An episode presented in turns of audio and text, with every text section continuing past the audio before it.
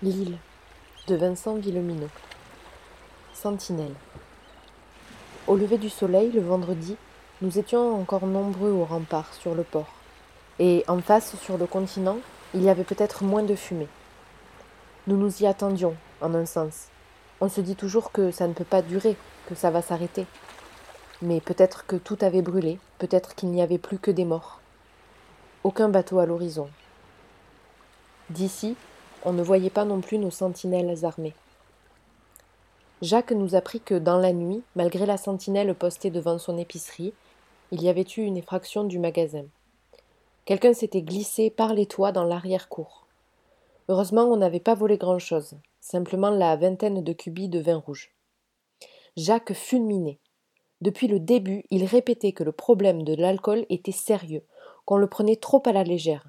Sur l'île comme partout, il y a une poignée d'alcooliques, mais ici, peut-être plus qu'ailleurs, leur addiction est renforcée par l'isolement. Certains étaient parfois violents, même d'ordinaire.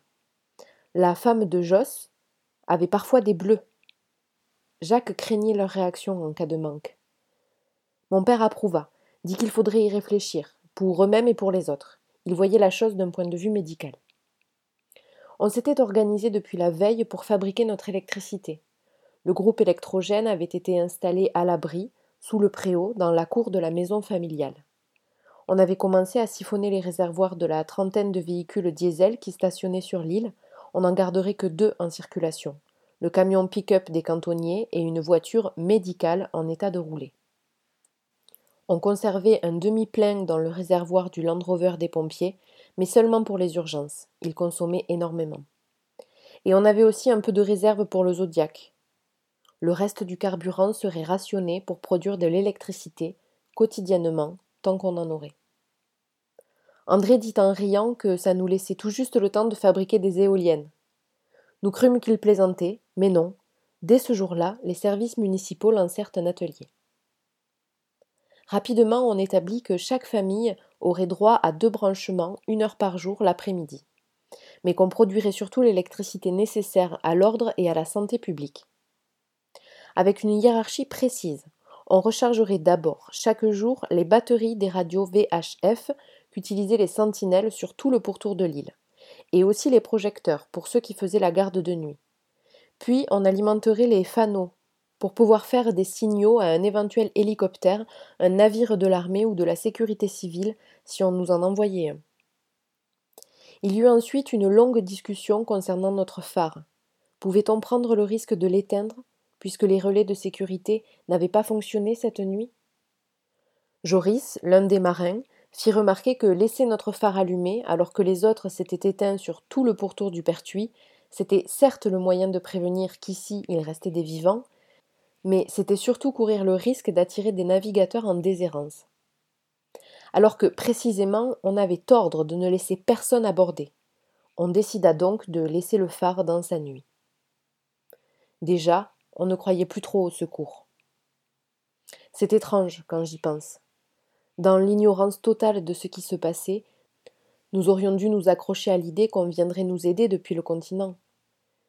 Mais à part deux ou trois vieilles pies, Simone, Jacqueline, qui répétaient en radotant qu'on allait venir, comme d'autres vieillardes dans leur maison de retraite guettent l'arrivée du fils ou de la fille à la fenêtre pendant des semaines, des mois parfois, ne comprenant pas qu'on les a abandonnés là, Personne ne semblait rien espérer de l'extérieur. Parce qu'on nous avait prévenu que l'extérieur représentait un péril? Parce que le dehors c'était désormais les fumées? Oui, sans doute.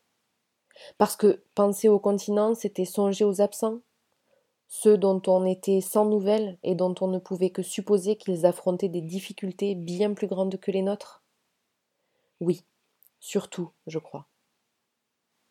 Ce matin-là, je me rendis également compte, en écoutant les conversations, que plus personne n'était vraiment incrédule. On croyait cette histoire d'agression, de meurtre. On commençait à lui chercher des explications rationnelles. On n'en trouvait pas encore. Daniel et Robert allèrent avec François jusqu'à la plage des enfants, puis escortèrent Mathieu et ses camarades jusqu'à la maison des Desjardins, une grande résidence secondaire dans laquelle on avait déposé, à leur intention, des vivres, de l'eau et du bois. Elle avait un puits, une cheminée et un jardin grillagé. c'est là qu'ils passeraient leur quarantaine. L'après-midi, avec les copains, on alla rôder par là-bas pour voir les confinés. On ne vit rien. Puis, forcément trop curieux, on fit le tour de l'île pour observer les sentinelles. Vincent faisait le guet au sommet de la batterie des jambiers. Il était en uniforme de pompier. Nous grimpâmes sur la batterie pour qu'il nous montre son arme. Vincent était un assez mauvais tireur, nous le savions. Chaque automne, il ratait un nombre considérable de faisans, un grand sujet de plaisanterie pour sa femme. Mais il possédait une carabine de chasse au sanglier, un calibre insolite pour l'île, où le seul gibier est à plume, même si certains tirent parfois un ragondin.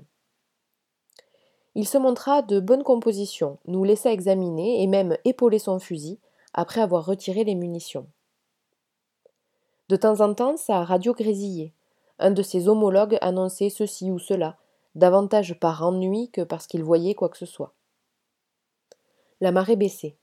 Deux canards tadornes, un couple, s'envolèrent, décrivirent une boucle, puis amérirent un peu plus loin.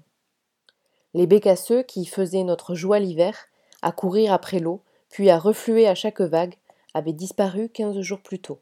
Ils avaient migré quelque part. Vincent allumait de temps en temps une cigarette. Les copains n'osaient pas lui en demander. Et si quelqu'un vient la nuit? l'interrogea Simon. Vous avez des lunettes infrarouges Où veux-tu qu'on en trouve? On va installer des projecteurs, au moins, et faire des feux. Ce ne sera pas très efficace, mais c'est tout ce qu'on peut faire. Vers le soir, il y eut des cris, trois coups de feu, puis des sommations. Avec Luna, Simon et Blanche, on était revenus après Joly, et on sortit pour voir.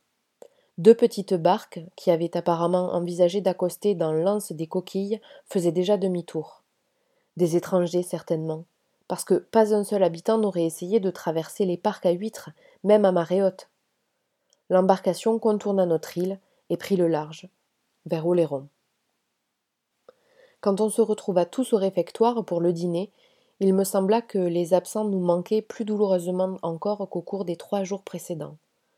Jean, Camille, la sœur aînée de Simon et Blanche, les quatre autres lycéens de Rochefort, et aussi les rares adultes qui s'absentaient plusieurs jours pour leur travail en semaine et ne rentraient que le week-end. Ce soir-là, à cette heure-là, ils auraient dû se retrouver avec nous. Leur absence devenait concrète, comme le sont des chaises vides. J'eus le sentiment que toute la communauté en prenait la mesure. Après le dîner, sans nous concerter, papa, Luna et moi nous allâmes au rempart regarder la côte parfaitement noire, privée d'électricité, et où des incendies rougeoyaient encore. Il semblait irréel que mon frère soit là-bas, quelque part, si proche, parfaitement inatteignable. Nous rentrâmes le pas lourd de nos pensées et nous installâmes tous les trois dans le salon. Papa se prépara un café. Je vis que ses mains tremblaient un peu. Ce n'était pas notre fort de parler de ce que nous ressentions, mais nous ne voulions pas faire comme si de rien n'était.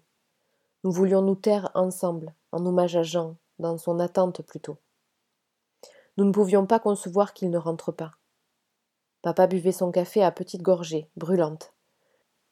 Nous connaissions l'endroit exact où il serait installé dans le canapé. Le silence devenait intolérable. Évidemment, Luna s'endormit avec moi cette nuit-là, une fois de plus. Très vite, elle se mit à ronfler légèrement. Je ne parvenais pas à fermer l'œil. Dans la nuit, j'entendis du bruit. On frappait à la porte. Papa se leva. J'entendis le bourdonnement d'une conversation dans le salon, puis deux minutes plus tard, mon père parlait à la radio. Je l'entendis sortir. Je regardais le plafond, les yeux ouverts dans la nuit, en pensant à Jean, en songeant aussi qu'il y avait des sentinelles, que peut-être mon frère avait essayé de revenir de nuit, que dans ce cas il risquait de. Quand papa rentra, je me glissai hors de mon lit silencieusement. Luna s'était retournée dans son sommeil et respirait encore plus fort. Je rejoignis mon père dans le salon. Il était dans la cuisine et se lavait les mains avec l'eau de la réserve. Papa? Il se retourna. Il semblait épuisé, défait, coupable. Je vis que ses mains étaient rouges. Il y avait du sang sur ses vêtements. Qu'est-ce qui se passe? demandai-je. Il reposa son verre, hésita, puis secoua la tête. Bah, de toute façon, tu la prendras dès demain. Ils sont tous morts. chez les Desjardins, Mathieu et ses amis, tous les huit. J'ouvris la bouche. Il n'attendit pas que ma question parvienne à sortir. Apparemment, ils se sont massacrés entre eux, au couteau de cuisine et à la hachette. Daniel a entendu les cris. On ne sait pas combien il y avait de meurtriers, mais il n'y a aucun survivant. Et Bruno a abattu Jen, la copine de Mathieu, la seule qui était encore vivante à l'arrivée des renforts. Elle cherchait à quitter la clôture. Il a tiré des sommations, mais elle s'est jetée sur Vincent. Elle a voulu le tuer. Puis elle a réussi à disparaître. Quand ils l'ont retrouvée, elle a encore essayé de résister et ils ont dû la battre. Il se laissa tomber sur une chaise. J'ai vu ce qui s'est passé à l'intérieur. Si la même chose se produit sur le continent, c'est vraiment. vraiment effroyable. Ne m'approche pas. Ne rentre pas dans la cuisine. Je vais prendre une douche et me désinfecter, au cas où.